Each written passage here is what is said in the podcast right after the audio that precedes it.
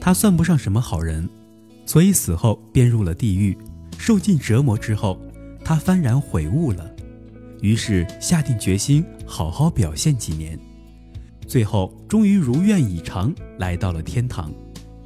在天堂里，没有腥风血雨，没有险恶纷争，到处歌舞升平，一派和睦。于是，这个人兴奋地大喊起来：“我到了天堂了！我终于来到了天堂！”他的叫声引起了一位老者的注意。老者长须白鬓，看上去和蔼慈祥，但却目光萎靡，精神不振。他正懒懒地坐在院子里想事情，听到有人在大声喊叫，便慢悠悠地说道：“你刚才说什么？”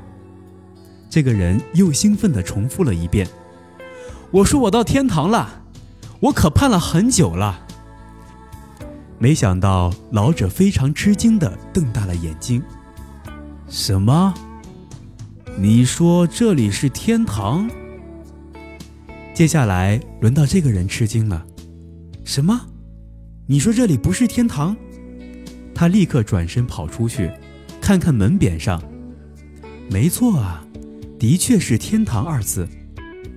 老者又问：“我在这里待了几十年了，从来不知道这是天堂。”你从哪里来啊？当然是地狱啊！这人回答。老者的眼中闪过迷惑之色。地狱是什么地方？这人忽然明白了。哦，这里的确是天堂。